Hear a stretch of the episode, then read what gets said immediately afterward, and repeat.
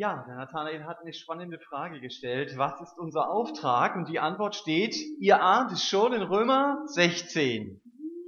Das ist nämlich die Ziellinie, die wir heute Morgen überschreiten. Wir waren jetzt lange im Römerbrief unterwegs und jetzt kommt der Einlauf über die Ziellinie. Ich habe nämlich auch tatsächlich dieses Kapitel Römer 16 überschrieben mit dem Satz, du hast einen Auftrag. Und den habe ich nicht von irgendwem bekommen, sondern Gott hat mir einen Auftrag gegeben und diesen Auftrag, den muss ich ernst nehmen.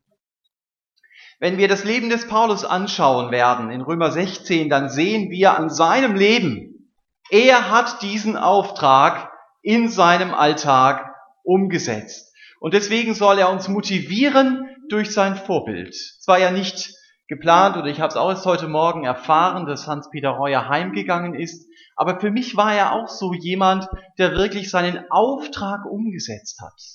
Der gesagt hat, es ist besser, mit 40 erfüllt und für den Herrn unterwegs zu sein, zu sterben, als mit 80 als jemand, der nur noch sich selber gelebt hat. Das, was er gesagt hat, also so in etwa war seine Aussage, das hat sein Leben auch unterstrichen. Und auch Paulus unterstreicht es hier. Wir lesen zunächst einmal den Text aus Römer 16, Vers 1 bis Vers 27, das ganze Kapitel. Da heißt es, ich empfehle euch aber unsere Schwester Phoebe, die eine Dienerin der Gemeinde in Kenchrea ist, damit ihr sie im Herrn aufnehmt, der Heiligen würdig und ihr beisteht, worin immer sie euch braucht. Denn auch sie ist vielen ein Beistand gewesen, auch mir selbst. Grüßt Priska und Aquila, meine Mitarbeiter in Christus Jesus, die für mein Leben ihren eigenen Hals preisgegeben haben. Denen nicht allein ich danke, sondern auch alle Gemeinden der Nationen und die Gemeinde in ihrem Haus. Grüßt Epinetus, meinen Geliebten, welcher der Erstling Asiens ist für den Christus. Grüßt Maria, die viel für euch gearbeitet hat. Grüßt Andronikus und Junias, meine Verwandten und meine Mitgefangenen, die unter den Aposteln ausgezeichnet sind, die schon vor mir in Christus waren. Grüßt Ampilatus, meinen Geliebten im Herrn. Grüßt Urbanus, unsere Mitarbeiter in Christus und Stachys, meinen Geliebten. Grüßt Apelles, den Bewährten in Christus. Grüßt die vom Haus des Aristobul. Grüßt Herodion, meinen Verwandten. Grüßt die vom Haus des Narzissus, die im Herrn sind. Grüßt Tryphäna und Tryphosa, die im Herrn arbeiten. Grüßt Persis, die Geliebte, die viel gearbeitet hat im Herrn. Grüßt Rufus, den Auserwählten im Herrn und seine und meine Mutter. Grüßt Asynkritus, viele äh, Phlegon, Hermes, Patrobas, Hermas und die Brüder bei ihnen. Grüßt Philologus und Julia, Nereus und seine Schwester und Olympas und alle Heiligen bei ihnen. Grüßt einander mit heiligem Kuss, es grüßen euch alle Gemeinden des Christus. Ich ermahne euch aber, Brüder, dass ihr Acht habt auf die, welche entgegen der Lehre, die ihr gelernt habt, Zwistigkeiten und Ärgernisse anrichten und wendet euch von ihnen ab, denn solche dienen nicht unserem Herrn Christus, sondern ihrem eigenen Bauch. Und durch süße Worte und schöne Reden verführen sie die Herzen der Arglosen. Denn die Kunde von eurem Gehorsam ist zu allen gekommen. Daher freue ich mich euretwegen. Ich will aber, dass ihr weise seid zum Guten, doch einfältig zum Bösen. Der Gott des Friedens aber wird in kurzem den Satan unter euren Füßen zertreten. Die Gnade unseres Herrn Jesus Christus sei mit euch. Es grüßen euch Timotheus, mein Mitarbeiter, und Lucius und Jason und Sosipater, meine Verwandten. Ich, Tertius, der ich diesen Brief geschrieben habe, grüße euch im Herrn. Es grüßt euch Gaius, mein und der ganzen Gemeinde Wirt. Es grüßen euch Erastus, der Schatzmeister der Stadt und der Bruder Quartus. Dem aber, der euch zu stärken vermag nach meinem Evangelium und der Predigt von Jesus Christus, nach der Offenbarung des Geheimnisses, das ewige Zeiten hindurch verschwiegen war, jetzt aber offenbar durch prophetische Schriften nach Befehl des ewigen Gottes zum Glaubensgehorsam an alle Nationen bekannt gemacht worden ist, dem alleinweisen Gott durch Jesus Christus, ihm sei die Herrlichkeit in Ewigkeit. Amen. Also hier geht es um den Auftrag, den Paulus lebt. Und der Auftrag, den er hat, ist, lebe für den Herrn Jesus mitten in seiner Gemeinde. Diesen Auftrag hat Gott dir gegeben. Und diesen Auftrag, den darfst du leben. Und wie das praktisch aussieht, das entdecken wir hier am Leben des Paulus. Paulus gibt uns mit seinem Leben, das er hier im Römerbrief zeigt, drei Herausforderungen. Über die will ich heute Morgen reden. Wenn ich bei Punkt drei bin, dann weißt du, dass die Predigt bald zu Ende ist, weil er der kürzeste ist. Die erste Herausforderung, diene aus Liebe. Das sieht man sehr deutlich bei ihm. Die zweite Herausforderung, lebe in der Einheit. Und die dritte Herausforderung, staune über Jesus. So beendet er das Kapitel. Also diene aus Liebe, lebe in der Einheit, staune über Jesus. Du hast den Auftrag, für Gott in seiner Gemeinde zu leben. Christen gehören verbindlich zu einer Gemeinde. Randsiedler und Solochristen sind nicht im Plan Gottes. Und verbindlich zu einer Gemeinde zu gehören, bedeutet für mein praktisches Leben eben genau das, was Paulus hier sagt, diene aus Liebe. Und davon reden die ersten 16 Verse dieses Kapitels. Wer diese Grußliste liest, dem ist sehr schnell klar, für Paulus war Gemeinde nicht ein Gebäude.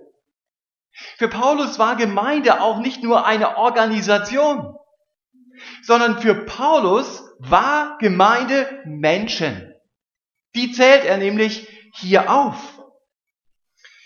Er schreibt an mindestens 26 Mitarbeiter.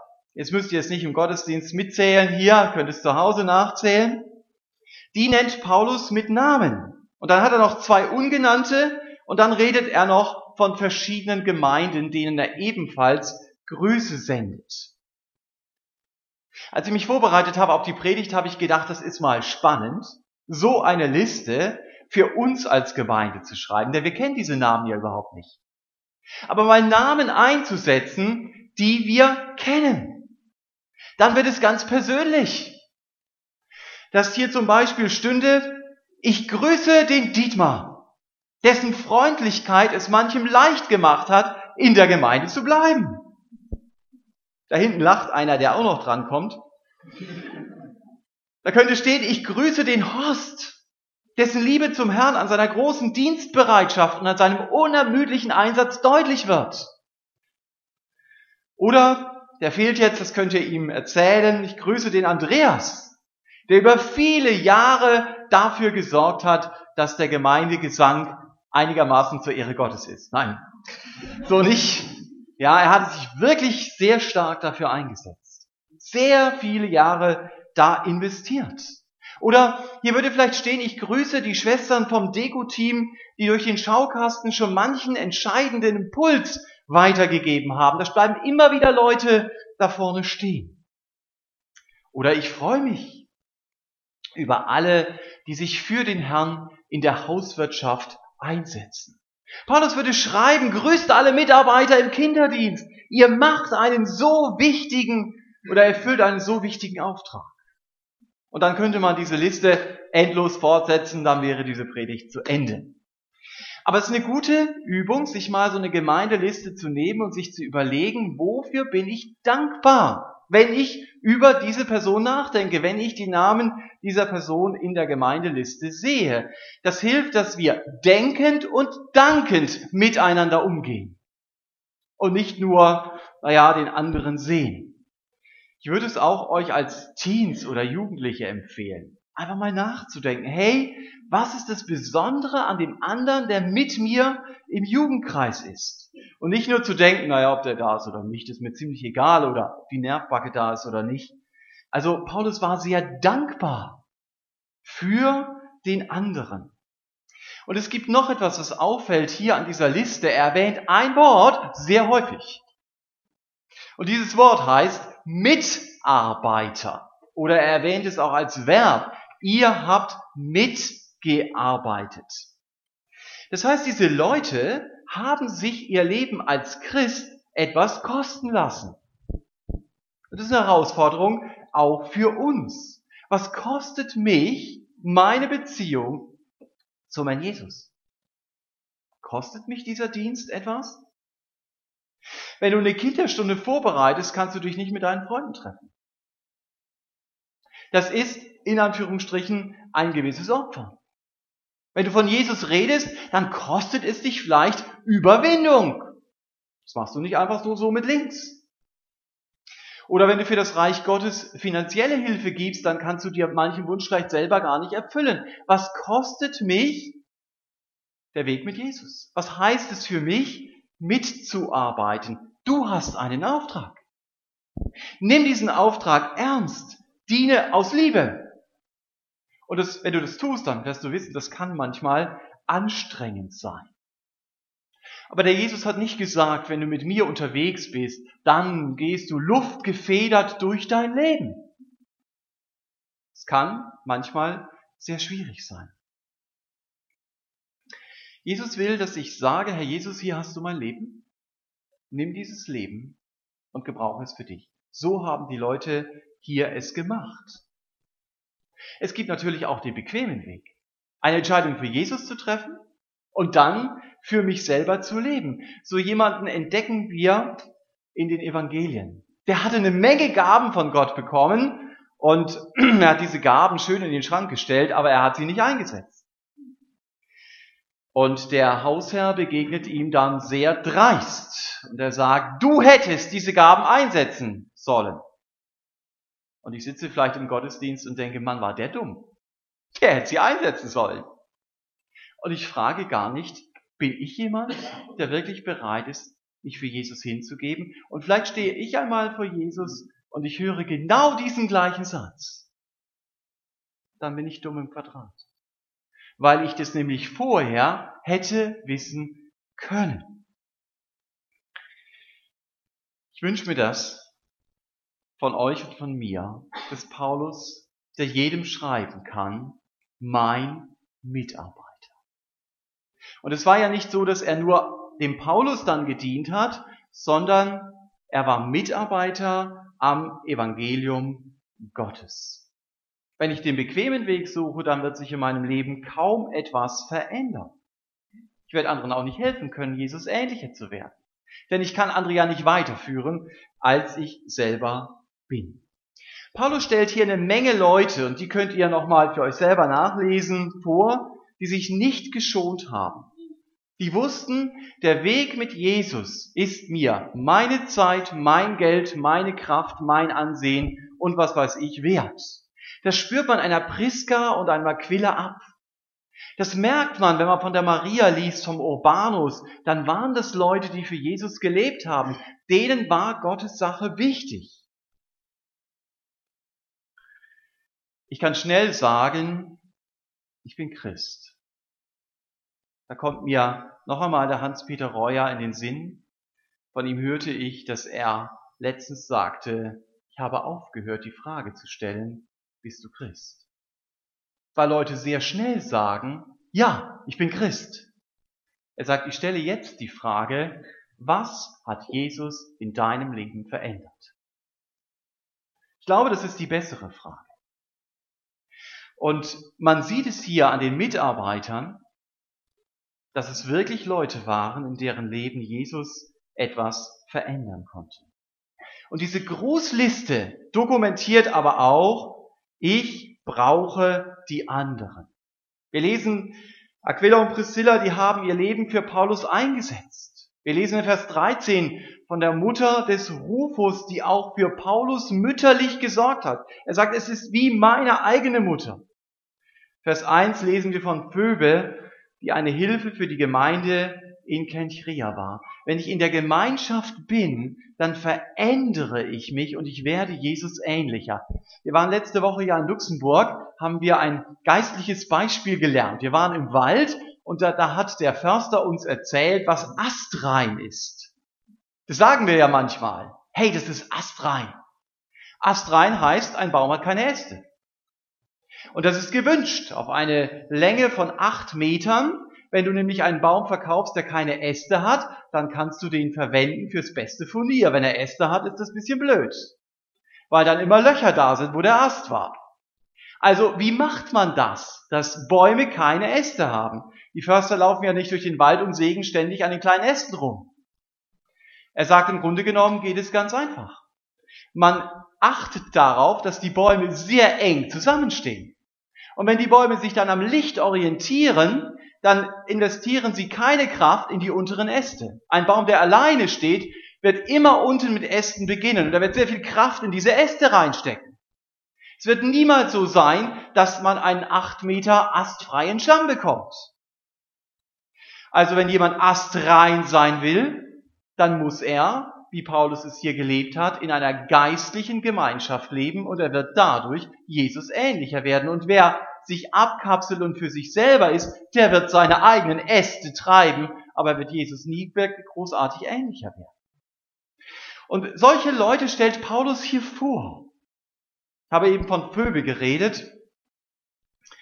Phoebe, die hat der Paulus gesandt mit dem Römerbrief. Den hat sie unter ihrem Kleid oder in ihrem Rucksack oder was immer gehabt. Und hier ist von Kenchrea die Rede, deswegen weiß man, okay, wenn hier Kenchrea vorkommt, das ist der Hafen von Korinth. Dieser Römerbrief ist dann wahrscheinlich aus Korinth geschrieben worden. Und da war Paulus mit all den Mitarbeitern, die er in Vers 21 und 22 aufzählt. Wenn ich das so lese, dann wünsche ich uns das als Gemeinde, dass wir diese Verbundenheit haben, die diese Geschwister dort in Korinth, wovon dieser Brief ja geschrieben ist, einfach gehabt haben. Man merkt, sie hatten sehr vertrauten Umgang miteinander. Und die waren sicher sehr verschieden. Gar, gar keine Frage. Aber sie haben nicht ihre Interessen in den Mittelpunkt gestellt. Wir haben das ja auch in diesem einen Lied hier gesungen.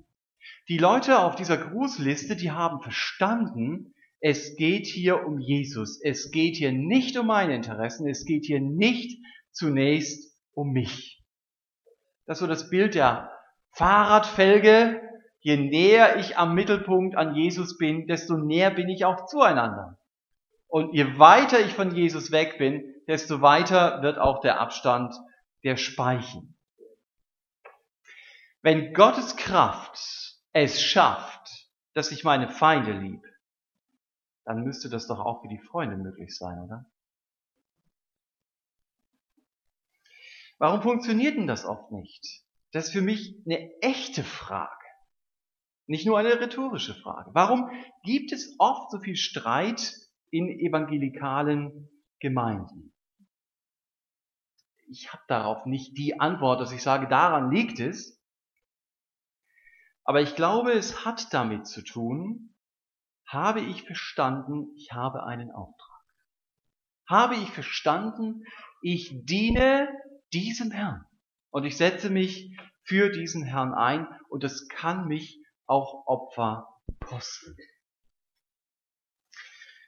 Wenn man sich diese Grußliste anschaut, dann merkt man diese tiefe Verbundenheit. Paulus drückt es sogar so aus, dass er sagt, grüßt einander mit dem heiligen Kuss. Da will er nicht sagen, das muss jetzt die neue Begrüßungsform sein, die müssen wir einführen, sondern er zeigt, da war ein ganz, ganz herzlicher Umgang.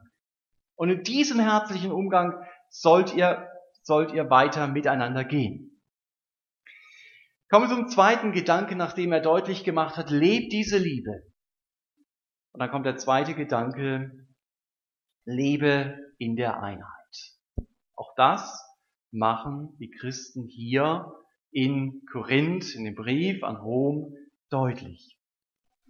Einheit ist etwas, das muss ich nicht machen. Mein Leitvers dazu ist 1. Johannes 1, Vers 7. Da heißt es, wenn wir im Licht wandeln, haben wir Gemeinschaft miteinander, oder wie er im Licht ist, je nachdem, haben wir Gemeinschaft miteinander. Das Blut Jesu Christi reinigt uns von jeder Sünde. Da heißt es also nicht, bemühe dich in der Gemeinschaft zu leben zuerst, sondern lebe im Licht. Es dulde keine Sünde in deinem Leben. Auch nicht zwischen dir und dem anderen. Und wenn du das tust, dann wirst du automatisch in Gemeinschaft leben. Also der Fokus liegt hier ganz anders, als man ihn heute oft setzt. Konzentriere dich darauf, im Licht zu leben. Und wenn ich mich darauf konzentriere, wird eine automatische Folge sein, ich habe Einheit mit dem anderen, der auch so lebt. Übrigens, Einheit heißt nicht, der andere tickt ganz genauso wie ich. Das heißt auch nicht, der andere sieht alles ganz genauso wie ich. Es geht hier nicht um die Einheit der gleichen Interessen oder Einstellungen, sondern es geht hier um die Einheit, die Jesus uns geschenkt hat. Und das wird in Römer 16 deutlich. Wir haben denselben Herrn, wir haben dasselbe Ziel, nämlich Jesus kennenzulernen und ihm ähnlicher zu werden und schließlich im Himmel anzukommen. Das ist es, was uns verbindet. Und es ist doch interessant, dass der Herr Jesus in seinem letzten Gebet, dass er auf dieser Erde betet, um Einheit ringt, weil er weiß, eins ist Not. Das ist das, was in der Gemeinde schwierig ist. Und wenn ich merke, hier versucht jemand, diese Einheit zu zerstören, dann kann ich nicht tatenlos zusehen. Paulus selbst schreibt es mal den Ephesern, Epheser 4, Vers 3, befleißigt euch, die Einheit zu halten. Also das hat schon etwas mit Einsatz zu tun. Die Einheit des Geistes zu bewahren durch das Band des Friedens. Und auch ab Vers 17 hier thematisiert Paulus die Einheit. Wenn er sagt, ich ermahne euch aber, Brüder, dass ihr Acht habt auf die, welche entgegen der Lehre die ihr gelernt habt, Zwistigkeiten und Ärgernisse anrichten. Und ich glaube, es ist auch kein Zufall, dass er in Vers 20 von dem Gott des Friedens redet. Denn wo die Einheit gefährdet ist, ist logischerweise auch der Friede gefährdet. Wenn du also Streit mit jemand anders in der Gemeinde duldest, ist es nicht nur deine Privatsache, sondern es betrifft die ganze Gemeinde, es betrifft die Einheit. deswegen sehe ich hier nicht nur vordergründige Attacken, sondern letztendlich ist es Satan selbst, der dahinter steht, hinter diesen Leuten, die Paulus ab Vers 17 erwähnt. Da werden Menschen benutzt, um die Einheit einer Gemeinde zu zerstören. Denn das ist klar. Wenn eine Gemeinde mit ihren Konflikten beschäftigt ist, dann hat sie keinen Blick mehr für Menschen, die Jesus nicht kennen. Und dann hat sie auch keinen Blick mehr dafür, die zu fördern, die mit Jesus weitergehen wollen. Paulus sagt zunächst einmal, ihr kennt die Lehre. Und dazu gehören natürlich Tatsachen, wie wir sie in der Bibel lesen, zum Beispiel in 1. Korinther 15, Vers 3. Da heißt es, Jesus ist für meine Sünde gestorben er ist leiblich auferstanden. Das ist der Kern des Evangeliums. Und das ist nicht verhandelbar. Ich denke, da verstehen wir uns. Wenn ich Gottes Geschenk der Vergebung bekommen will, dann muss ich als verlorener Sünder zu Jesus kommen. Auch das ist nicht verhandelbar, weil die Bibel das immer wieder bezeugt. Und da darf ich auch glauben, Gott hat mir vergeben und er will, ich soll zu seiner Ehre leben. Aber hier, diesen Dingen, geht es nicht um die großen Heilstatsachen. Es geht um diesen neuen Lebensstil, von dem die Bibel immer wieder redet. Daran wird jedermann erkennen, dass ihr meine Jünger seid, so ihr Liebe untereinander habt. Und jetzt spricht Paulus eben von Leuten, die etwas anderes betonen. Er sagt, ihre Themen führen zu Zwistigkeiten. Man könnte das auch übersetzen mit Spaltungen oder zu Ärgernissen, das könnte man übersetzen mit Abfall von Jesus. Nicht mehr Jesus ist der Mittelpunkt, sondern diese Themen sind der Mittelpunkt. Manchmal sind das ganz persönliche Dinge. Ich beginne gegen jemand anders zu hetzen, weil er vielleicht begabter ist als ich. Der will sich doch nur wichtig machen. Oder es ist meine Empfindlichkeit, da gibt mir jemand nicht die Hand und dann redet er noch mit jemand anderem. Ganz klare Sache, die reden über mich. Und der hat mich schon immer so schief angeguckt, der mag mich nicht. Und das muss ich gleich mal der Bertha erzählen, dass er mich nicht mag. Das wusste ich nämlich schon immer. So entstehen Zwistigkeiten. Worte können so viel ausrichten. Wenn jemand dir etwas Schlechtes über jemand anders erzählt, dann frag dich, wem bringt das eigentlich jetzt was? Und frag vielleicht auch mal nach, hast du es der Person selber schon gesagt? Und wenn du es nicht gesagt hast, dann geh doch dahin. Oder wir beide gehen dahin, dann hast du es relativ schnell abgestellt, dass man hinten herum redet. Paulus sagt hier, den Friedensstörern geht es um ihren Bauch. Man könnte auch sagen, es geht ihnen um ihre eigenen Interessen. Sie werden dir immer erzählen, wer sie alles übersehen hat und wer sie schlecht behandelt hat. Das ist ja so ein typisches Kriterium. Die anderen sind immer schuld. Schade, dass es die anderen gibt, ja? Oder gut, dass es die anderen gibt, vielleicht, sonst wer wäre sonst schuld? Und die sich immer darüber beklagen, wie schlimm ist doch die evangelikale Gemeindelandschaft. Sie sind gar nicht daran interessiert, Konflikte zu lösen. Vers 18 lesen wir, sind süße Worte und schöne Reden. Man könnte das übrigens auch übersetzen, fand ich sehr interessant, durch schöne Reden und Lob. Ihr Reden klingt so plausibel und es schmeichelt mir. Du bist der Einzige, der mich versteht. Du hörst mir wenigstens zu und du verstehst mich. Wenn alle doch nur so verständnisvoll wären wie du. Ja, das ist natürlich toll. Aber letztendlich zerstört es Einheit. Paulus sagt hier sehr deutlich, ich ermahne euch. Nicht nur ich informiere euch, sondern ich ermahne euch, habt Acht auf solche Leute, die Streit in die Gemeinde hineinbringen. Ich sage noch einmal, hier geht es nicht um wesentliche Heilstatsachen, sondern hier geht es um bestimmte Konflikte. Arglose, sagt Paulus hier, also vielleicht könnte man sagen, naive Christen, die alles glauben, werden von Jesus weggeführt. Seid einfältig zum Bösen. Lass dich nicht vom Bösen beeinflussen. Wenn mein Christsein nur noch von bestimmten Dingen, ich bin gegen, bestimmt wird, dann werde ich von Jesus weggeführt. Ich bin gegen bestimmte Filme, gegen bestimmte Musik, gegen bestimmten Lebensstil, wogegen ich alles bin. Man darf nur die Schlachter oder die revidierte Elberfelder lesen. Die Entrückung findet da und nirgendwo anders statt. Wehe, du sagst es anders. Das sind so die Themen, die einen bewegen. Lest es noch einmal. Paulus sagt, ich ermahne euch, Brüder, dass ihr Acht habt. Die, welche entgegen der Lehre Ärgernisse anrichten. Wenn ich die Einheit der Gemeinde leichtfertig aufs Spiel setze, dann bin ich falsch gewickelt. Die Einheit ist dem Herrn Jesus so wichtig. Das ist mir an diesem Text sehr, sehr deutlich geworden noch einmal. Dass es kein Spiel ist. Paulus sagt, wenn solche Leute in der Gemeinde auftreten, dann wende dich von ihnen ab. Beschäftige dich nicht länger mit den Giftspritzen. Wenn du dich anfängst damit zu beschäftigen, dann kriegst du erstmal ein zehnseitiges Ausarbeitung über irgendein Randthema. Und wenn du die zehn Seiten durch hast, Bruder, du bist das gefundene Fressen, dann gibt's die nächsten 20. Und dann kriegst du irgendwelche Videos gepostet und dann darfst du drei verschiedene Bücher lesen. Damit verbringst du deine Zeit. Überleg dir das sehr gut, womit du deine Zeit verbringst. Jage der Einheit nach, sagt Paulus hier.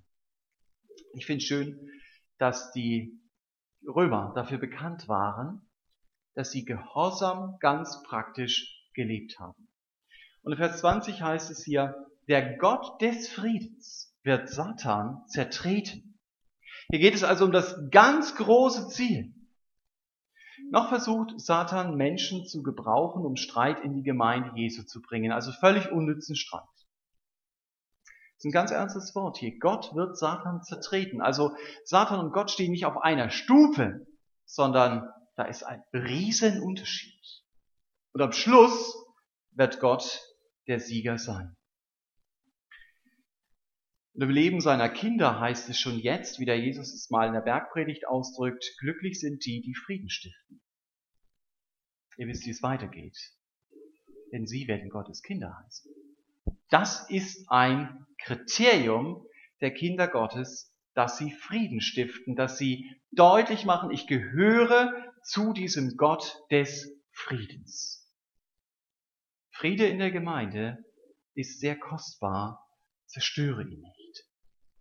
Dazu brauche ich die Gnade des Herrn. Weil ich mein Herz kenne. Weil ich weiß, wie schnell ich mich selbst so wichtig nehme. Gemäß dem Wort aus Hebräer 12, Vers 14, da heißt es, jage dem Frieden nach mit jedermann und der Heiligung, ohne die niemand den Herrn sehen wird. Das ist so der Bibelvers, der immer nur halb zitiert wird. Also ich habe ihn selten ganz zitiert gehört, immer die zweite Hälfte. Aber es geht darum, dem Frieden wirklich nachzujagen und dazu brauche ich Gottes Gnade. Sei weise zum Guten, betont Paulus hier. Setze deine Energie da rein, die guten Lehren im Gedächtnis zu behalten.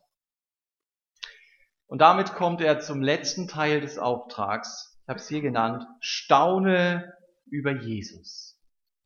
Wir haben das schon zweimal erlebt im, Paulus, im Römerbrief, dass Paulus gepackt war von seinen Ausführungen. Und so geht es ihm auch am Ende des Briefes. Man nennt es eine Doxologie. Etwas, was Gott die Ehre gibt, was er jetzt hier sagt. Er blieb also nicht beim Streit stehen. Er macht da nicht den Punkt und sagt so, jetzt ist der Römerbrief zu Ende. Er hat viel mehr zu sagen. Bleibt auch nicht bei den Büchern stehen, die Zwistigkeiten hervorrufen, Paulus war jemand, der immer wieder von Jesus fasziniert war. Wenn er über Jesus nachdachte, dann kam er aus dem Staunen nicht heraus und das wünsche ich mir. Und das wünsche ich euch auch. Paulus gehörte nicht zu denjenigen, der die Hände dann über dem Kopf zusammenschlug, wenn er darüber nachdachte, in welchen Gefahren die Gemeinde Jesu steht. Er wusste, so formuliert es ja auch, Gott kann mich stärken. Ich weiß nicht, in welcher Situation du gerade in deinem Alltag stehst. Vielleicht ist bei dir auch Land unter. Dann möchte ich dir diesen 25. Vers mitgeben. Gott kann auch dich stärken. Gerade dann, wenn du keine Kraft hast. Bleib nicht bei deinen Gedanken stehen. Bleib nicht bei deinen Dingen hängen die vielleicht in den letzten Monaten schiefgelaufen sind, denke darüber nach, was Gott dir geschenkt hat, wenn du Christ bist. Mensch, du bist sein Kind. Du gehörst zu diesem lebendigen Gott. Auf dich wartet der Himmel. Mit der Bibel hast du ein göttliches Navigationssystem, mit dem Gott dich durch dieses Leben führt. Du darfst dich ihm anvertrauen, du darfst ihm vertrauen, dass er wirklich nur das Beste für dein Leben möchte. Er darf dir Halt und Stütze sein. Gerade dann, wenn du sie vielleicht auch von Menschen nicht bekommst. Wir lesen im Wort Gottes, dass du teuer erkauft bist. Sehr teuer. Mit dem Blut des Herrn Jesus. Er hat sein Leben für dich gegeben. Das musst du dir mal bewusst machen. Für dich. Da hat jemand für dich sein Leben gegeben. Das, das sagen wir immer so schnell. Aber vielleicht denkst du heute vor dem Einschlafen noch mal nach, wenn du dich auf die Bettkante setzt. Was bedeutet es? Für mich gab jemand sein Leben. Das ist das, was die Bibel mir bezeugt. Kannst du eine Liste schreiben über dem, was Gott dir geschenkt hat, was er dir in seinem Wort versprochen hat, dass du immer wieder sagen kannst, danke, das darf ich alles haben. Und in Vers 25 entdecken wir auch, dass der Herr Jesus Mittelpunkt der Predigt des Paulus war. Der Predigt von Jesus Christus schreibt er nach der Offenbarung des Geheimnisses. Und dieses Geheimnis, von dem er redet, ist Jesus selber. Paulus legt sich selbst aus. In Kolosser 2, Vers 2 heißt es, erkenne das Geheimnis Gottes. Das ist Christus, in dem alle Schätze der Weisheit und der Erkenntnis verborgen liegen. Mit anderen Worten, staune über Jesus. Und das ist die Kraftquelle, aus der du leben kannst. Ich denke, wir stehen in der Gefahr, dass wir uns so schnell in dem Netz von dogmatischen Richtigkeiten verfangen. Das ist ja alles richtig, dass ich auch weiß, was Gottes Wort sagt. Richtige Lehre ist wichtig. Denn wer falsch gelehrt wird, verfehlt das Ziel. Aber versteht ihr, ich kann die Lehre zum Mittelpunkt machen und ich kann Jesus aus, dem Mittel, aus der Mitte verlieren. Es geht mir nur noch um Richtigkeiten aber es geht mir nicht mehr um diesen Herrn. Und ich wünsche mir, dass der Jesus mir immer mehr von ihm selber zeigen kann. Von ihm, der Gottes Geheimnis ist.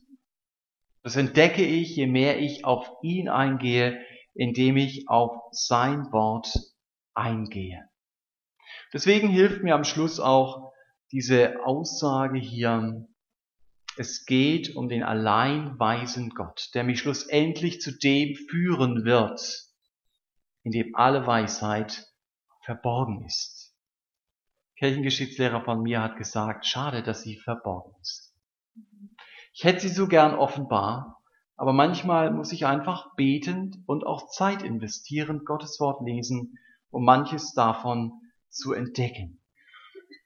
Und dieser alleinweise Gott, der hat mir einen Auftrag gegeben, ich habe es am Anfang gesagt, für ihn in seiner Gemeinde zu leben.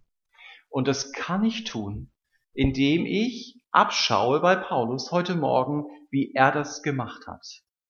Wir haben dieses Kapitel zusammengefasst unter die Überschriften Diene aus Liebe, lebe in der Einheit, staune über Jesus, denn du hast einen Auftrag. Einen Auftrag von dem allein weisen Gott, zu seiner Ehre in seiner Gemeinde zu leben. Und da sagt Paulus, diesem Gott sei die Herrlichkeit in Ewigkeit. Amen. Ich möchte noch beten. Herr Jesus, wir wollen dir Danke sagen für diese Beziehung, die Paulus deutlich macht. Zu diesen einzelnen Mitarbeitern, die ihm wichtig waren, wo er deine Hand in ihrem Leben gesehen hat. Und ich möchte dich bitten, dass du uns hilfst, so auch miteinander umzugehen, die Hand und deine Hand im Leben der anderen zu sehen. Danke, dass du Menschen herausrufst aus ihrer Verlorenheit, um dir zu dienen. Und danke, dass du sie gebrauchst, um dich groß zu machen. Wir wollen dich bitten, hilf uns, das auch in unserem persönlichen Leben umzusetzen. Amen.